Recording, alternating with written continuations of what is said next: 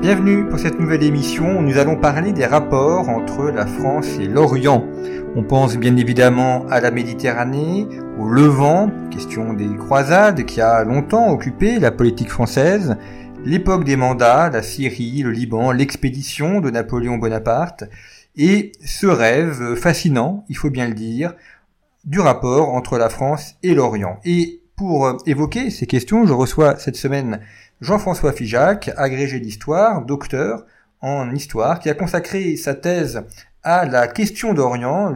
L'intitulé exact était la question d'Orient dans l'opinion publique française, 1789-1861, qui est aujourd'hui chargé de cours à Sciences Po Aix et qui vient de publier aux éditions Passé Composé un passionnant La France et l'Orient de Louis XV à Emmanuel Macron. Jean-François Figeac, bonjour. Bonjour, Jean-Baptiste Noé. Merci beaucoup d'être venu à notre micro. Alors nous allons évoquer dans cette émission la, première période. On va faire de manière chronologique, c'est toujours ce qu'il y a de plus simple en histoire. Donc nous aborderons le XXe siècle dans l'émission euh, future, mais on va d'abord partir de Louis XV. Et euh, première question, pourquoi avoir commencé avec Louis XV Pourquoi avoir débuté votre sujet à cette limite chronologique-là? Alors évidemment, il faut trouver, une, faut trouver un, point de départ, parce qu'on pourrait remonter à l'époque médiévale. Mais qu'est-ce que Louis XV a de particulier par, par rapport à Louis XIV par exemple, qui fait qu'il y a une spécificité du sujet de ces rapports entre la France et l'Orient alors, tout d'abord, merci hein, euh, de m'avoir invité. Et euh, en, effet, euh, comme vous le dites, vous le rappelez, hein, il y a avant Louis XV hein, une politique française en Orient. On peut la dater assez facilement. C'est durant le règne de François Ier qu'il y a une première alliance entre la France et la Sublime Porte, alliance de revers face à Charles Quint. Mais euh, ce que j'ai constaté au cours de mes recherches, c'est qu'il y a euh, une mutation euh, de cette politique à partir du milieu du XVIIIe siècle. C'est-à-dire que la politique des rois de France en Orient n'était pas une politique pleinement cohérente. Auparavant, notamment sous Louis XIV, Louis XIV, il renouvelle les capitulations en 1673, capitulations qui sont donc ces actes concédés par le sultan ottoman euh, au roi de France qui permettent des privilèges euh, commerciaux euh, aux commerçants, aux marchands français présents au Levant et qui permettent également une protection des lieux saints et des chrétiens. donc Louis XIV renouvelle ses capitulations, mais dans le même temps, Louis XIV joue beaucoup sur la rhétorique de la croisade. Euh, ne serait-ce que pour euh, légitimer son pouvoir, euh, mais ça débouche également sur quelques événements concrets. Par exemple, en 1685, il planifie hein, une, une, mission qui a pour but de se renseigner sur l'état de défense des côtes ottomanes, dans le but éventuellement de prévoir une expédition militaire. Euh, tout cela change euh, à partir de Louis XV, euh, pour plusieurs raisons. tout d'abord parce que les capitulations sont renouvelées une nouvelle fois en 1740, mais ce renouvellement, cette fois-ci, se veut définitif. C'est-à-dire que l'alliance entre Louis XV et le Royaume de France et le Sultan sera désormais perpétuelle. Le autre moment important euh, qui explique ce basculement euh, sous Louis XV, c'est euh, au moment de l'ambassade de Vergène. Vergène qui devient ambassadeur à Constantinople en 1755, hein, qui reste plus de dix ans, et qui devient ensuite, par la suite, hein, sous Louis XVI, hein, ministre des Affaires étrangères. Et Louis XVI est le premier à réellement penser l'alliance ottomane. Et pourquoi, selon Vergène, il doit y avoir une alliance ottomane? C'est en raison euh, des menaces dont, serait l'objet euh, l'Empire ottoman qui euh, remettrait en cause l'équilibre européen. Menaces qui, qui viennent essentiellement de la Russie, puisque la Russie, depuis la fin du XVIIe siècle, cherche à avoir alors d'abord un débouché sur la mer Noire hein, en prenant dès la fin du XVIIe siècle la forteresse d'Azov, puis cherche à descendre hein, le long de cette mer Noire pour aller jusqu'à Constantinople. Donc face à, cet impérialisme russe, hein, cherche à ce que l'Empire ottoman demeure tout en se réformant. Le règne, c'est également un moment important dans l'imprégnation de euh, politique de l'Orient dans la société, notamment dans l'élite française. Alors, cette euh, l'imprégnation dans l'élite française, elle existait déjà sous Louis XIV. On peut penser à la mode des turqueries, hein, euh, notamment dans la musique. Hein, on peut penser à la marche pour la cérémonie des Turcs de Lully. Mais à partir du XVIIIe siècle, et notamment sous Louis XV, hein, sous l'influence de la philosophie des Lumières, de, de, Montesquieu, on peut penser aux lettres persanes, de euh, Voltaire euh, et sa pièce euh, Mahomet, on s'aperçoit que des concepts créés par les philosophes des Lumières permettent de décrire l'Orient.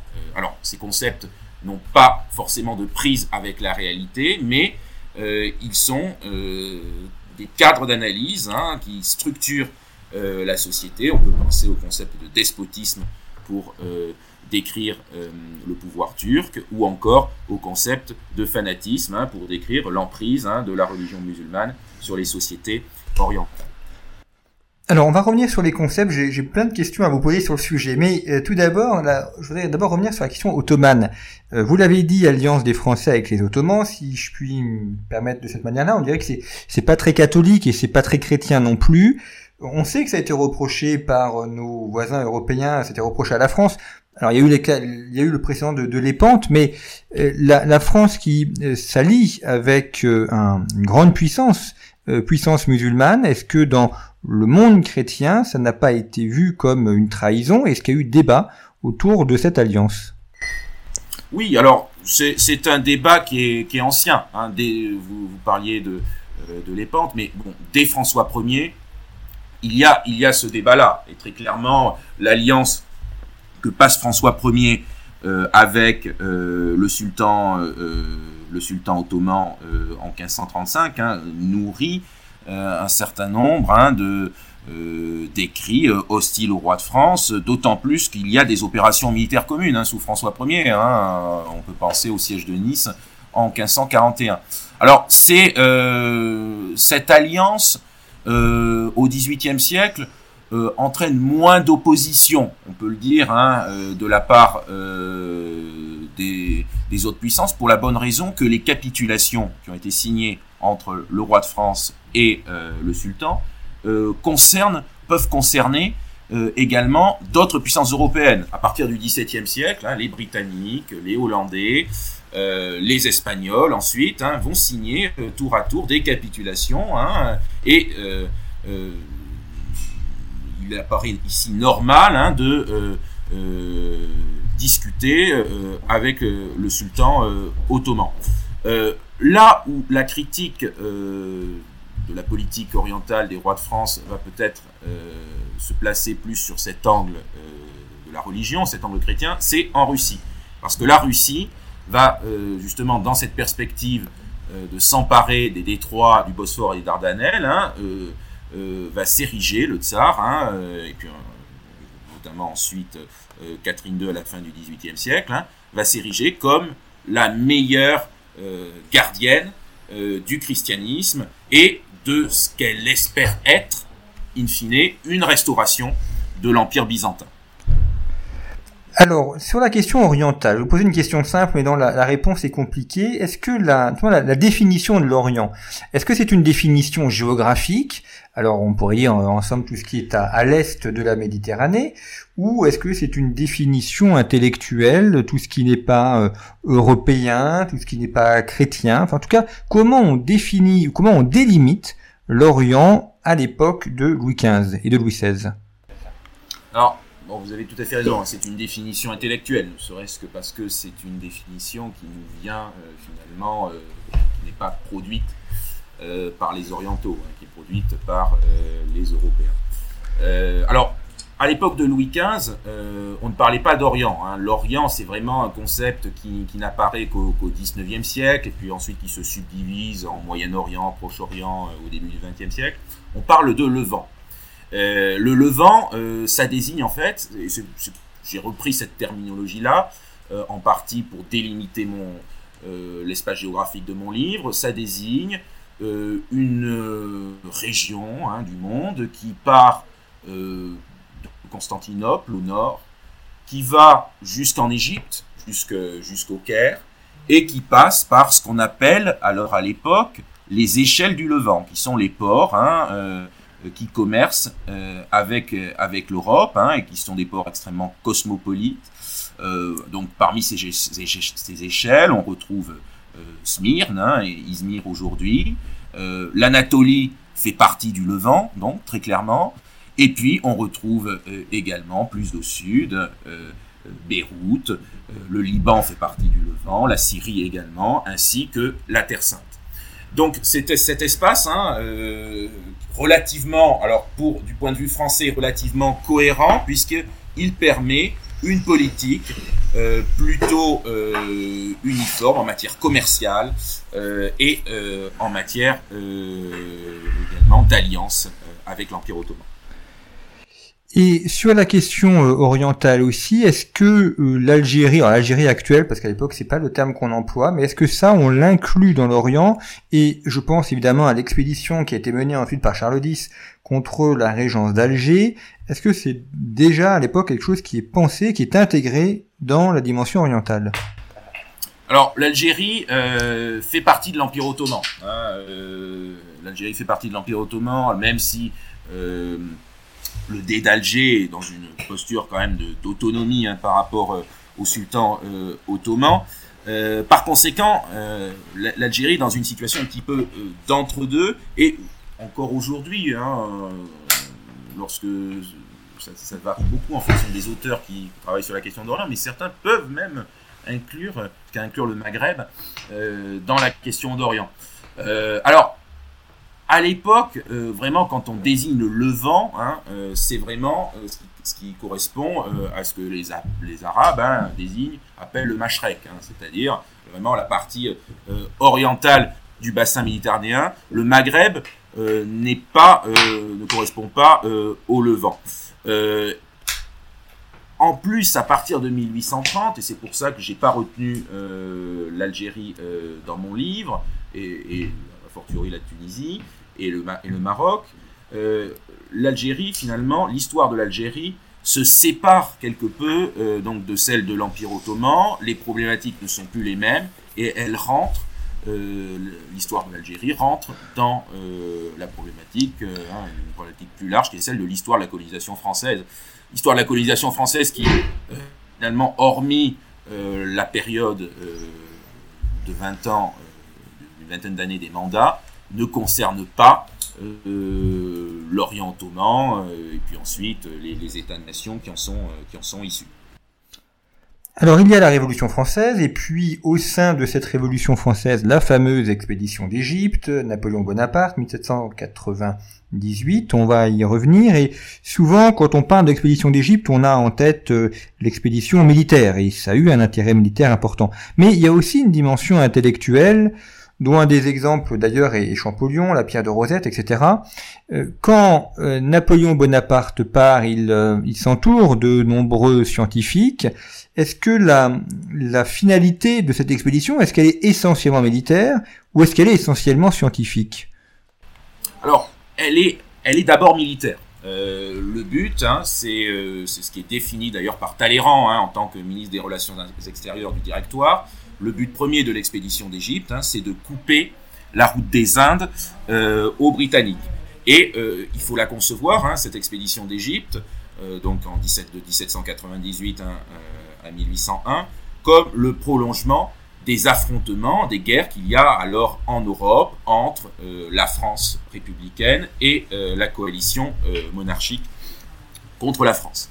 Le problème, c'est que très rapidement, alors certes les Français s'emparent de l'Égypte, mais deviennent très rapidement prisonniers de, leur conquête. Hein, à partir de la défaite navale d'Aboukir, hein, en août, le 1er août 1798, où la flotte française est anéantie en rade d'Aboukir par les Britanniques.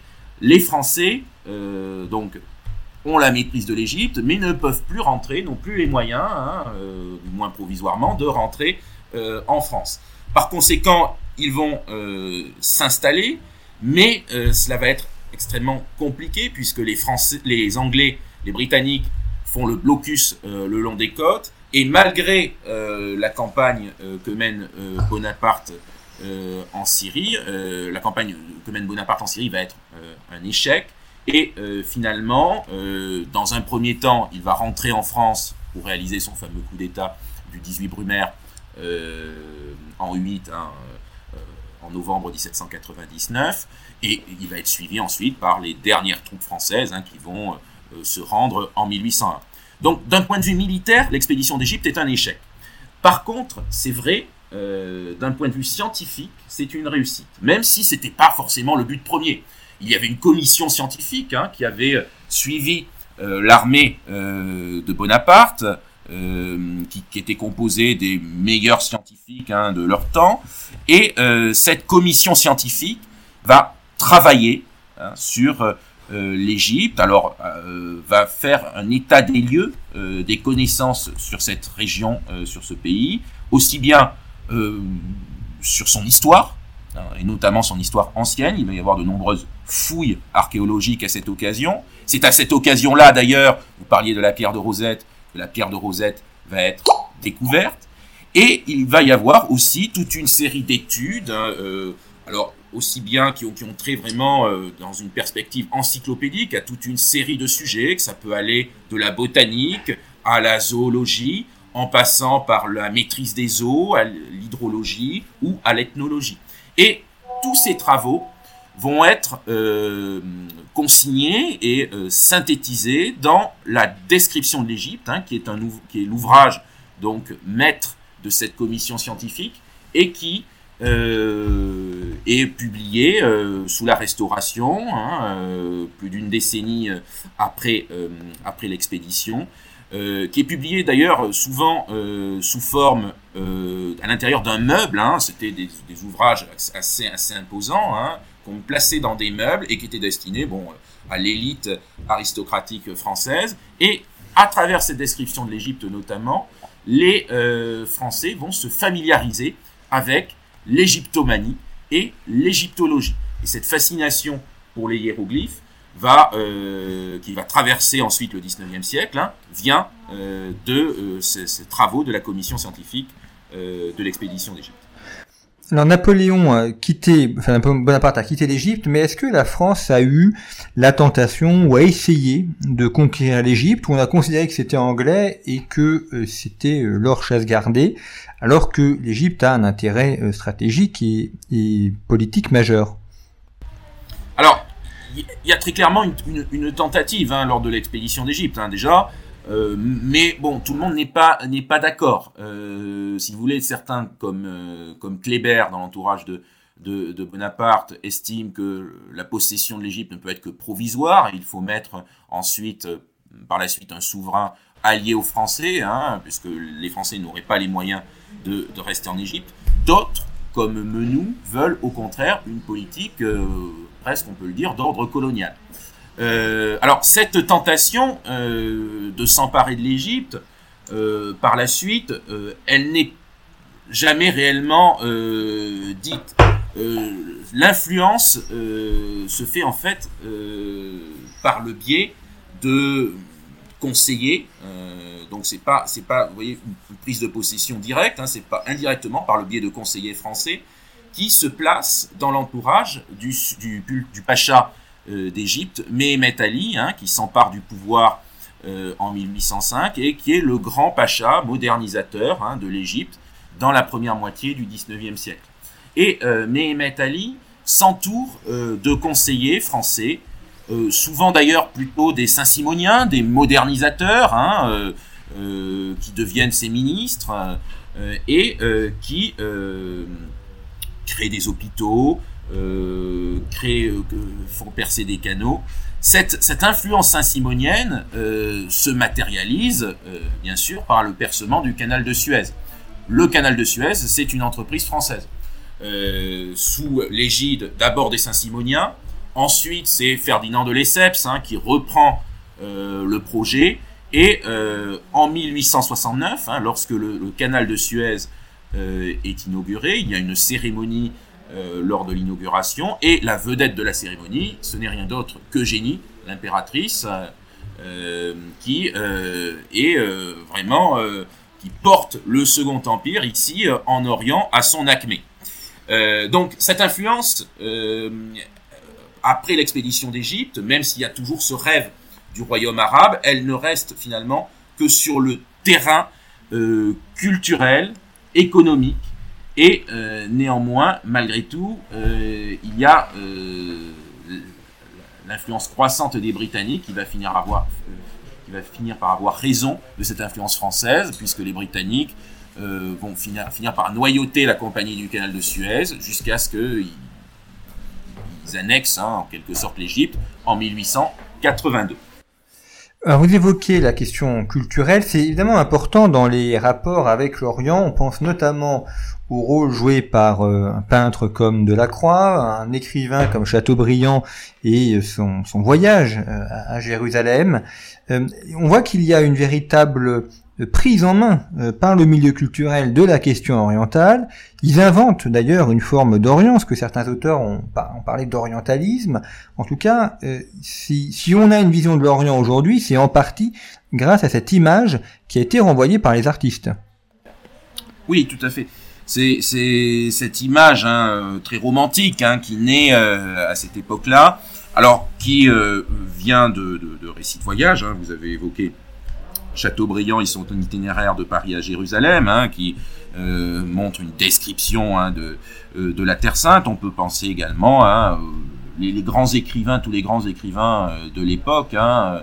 se rendent dans l'Empire ottoman. On peut penser à Lamartine, à Flaubert, à Nerval cette euh, vision euh, en grande partie fantasmée, hein, euh, comme l'a montré Edouard Saïd, hein, en grande partie fantasmée, va aussi, est présente également dans la peinture. dans la peinture à travers les tableaux de Jeanne de la Croix, alors tableaux de, lors de la guerre d'indépendance grecque, qui montrent ce qui serait la cruauté des Turcs, qui massacrerait les, Grecs.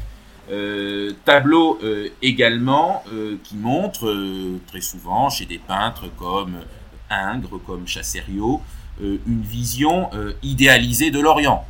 des femmes dans des harems, par exemple, qui sont souvent d'ailleurs des femmes européennes et non pas orientales. on retrouve également des motifs dans cette peinture orientaliste, orientalistes, comme les dresseurs de serpents. Il y a toute une série de thèmes sociaux qui sont ici drainés.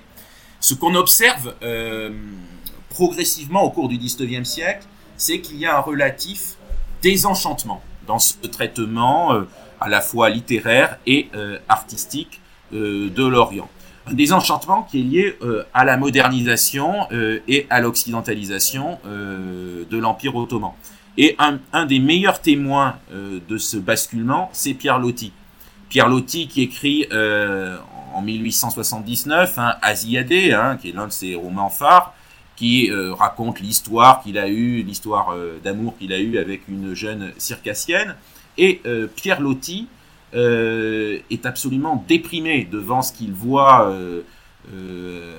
à, Constantinople, c'est-à-dire un quartier au nord de la Corne d'Or, hein, le quartier de Péra, qui est un quartier en fait européen qui ressemble à ce, au quartier des grandes capitales européennes, hein, percé de, grands boulevards. Et Pierre Loti euh, veut se, cherche à se réfugier euh, dans la ville turque, hein, Istanbul, au sud de la Corne d'Or, avec ses ruelles, ses petites places, ses, ses, échoppes, euh, pour échapper à ce qu'il considère comme une, désespérante européanisation euh, euh, de l'Orient. Donc à partir de, Pierre Loti, hein, cet orientalisme, euh, qui était vraiment un orientalisme onirique, devient de plus en plus un orientalisme désenchanté, paradoxalement, cet orientalisme désenchanté se fait par le biais de l'européanisation de l'Empire ottoman. Dernière question, Jean-François Figeac, sur la, la, monarchie de juillet. La question orientale a été une question extrêmement importante. Alors il y a la conquête de la partie algérienne et la, d'abord la côte et puis après un peu l'intérieur, mais à la Chambre aussi, euh, que ce soit Guizot, Thiers, ça a été un enjeu politique majeur et notamment la question syrienne. Euh, on voit là que c'est aussi un, élément d'affrontement entre la France et la Grande-Bretagne. Alors vous évoquiez en début d'émission l'affrontement entre l'Empire ottoman et la Russie, mais euh, ces deux grandes puissances européennes, France et Grande-Bretagne, trouvent aussi en Orient un point d'achoppement. Oui, oui, oui, c'est... Autour de cette question euh, de la Syrie, parce que euh, Mehmet Ali, donc, euh, qui est donc allié euh, à la France, s'est emparé de la Syrie au début de la décennie 1830 et menace très clairement Constantinople. Certains en France estiment même que, bon, du fait des amitiés qu'il y a entre la France et Mehmet Ali, peut-être qu'il serait pertinent que de remplacer le sultan ottoman par Mehmet Ali à Constantinople. Et les Britanniques s'opposent à cela, parce que les Britanniques estiment que finalement un Mehmet Ali euh, puissant euh, en Orient, hein, avec euh, qui aurait qui remplace, qui irait jusqu'à remplacer le sultan ottoman, jouerait le jeu de la France, mais pas celui des Britanniques et couperait ainsi la route des Indes. Et en effet, euh, en 1840, hein, il y a une très grave crise puisque euh, Mehmet Ali euh, a repris la guerre contre, contre le sultan ottoman. Il est au son fils Ibrahim Pacha est quasiment aux portes euh, de Constantinople et c'est à ce moment-là que les Britanniques euh, signent avec les autres puissances européennes à l'insu de la France, hein, en catimini, le traité de Londres qui entraîne qui pousse, qui impose à Mehmet Ali de, se de, retirer, de retirer ses troupes de Syrie et euh, à revenir en Égypte. Euh, cette, euh, ce traité entraîne une vague d'anglophobie très forte en France hein, et, de, et de patriotisme, vague de patriotisme qu'on retrouve également outre-Manche, euh, et euh, qui est en partie attisé euh, par le pouvoir en place.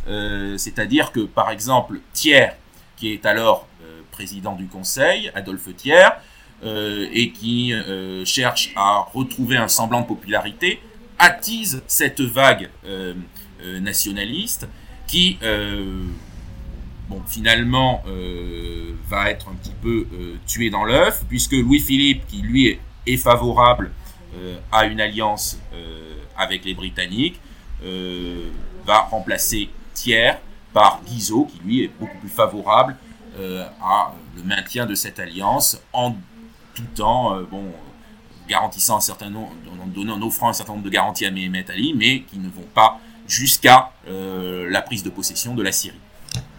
Merci beaucoup Jean-François Figeac d'avoir évoqué ces rapports entre la France et l'Orient du XVIIIe au XIXe siècle. Je rappelle le titre de votre ouvrage par Rocher Passé composé La France et l'Orient de Louis XV à Emmanuel Macron. Et puis je vous propose de nous retrouver la semaine prochaine. On va poursuivre l'histoire et aborder le XXe siècle où évidemment ce sujet est fondamental et euh, ô combien important pour la France. Merci pour votre fidélité. À très bientôt.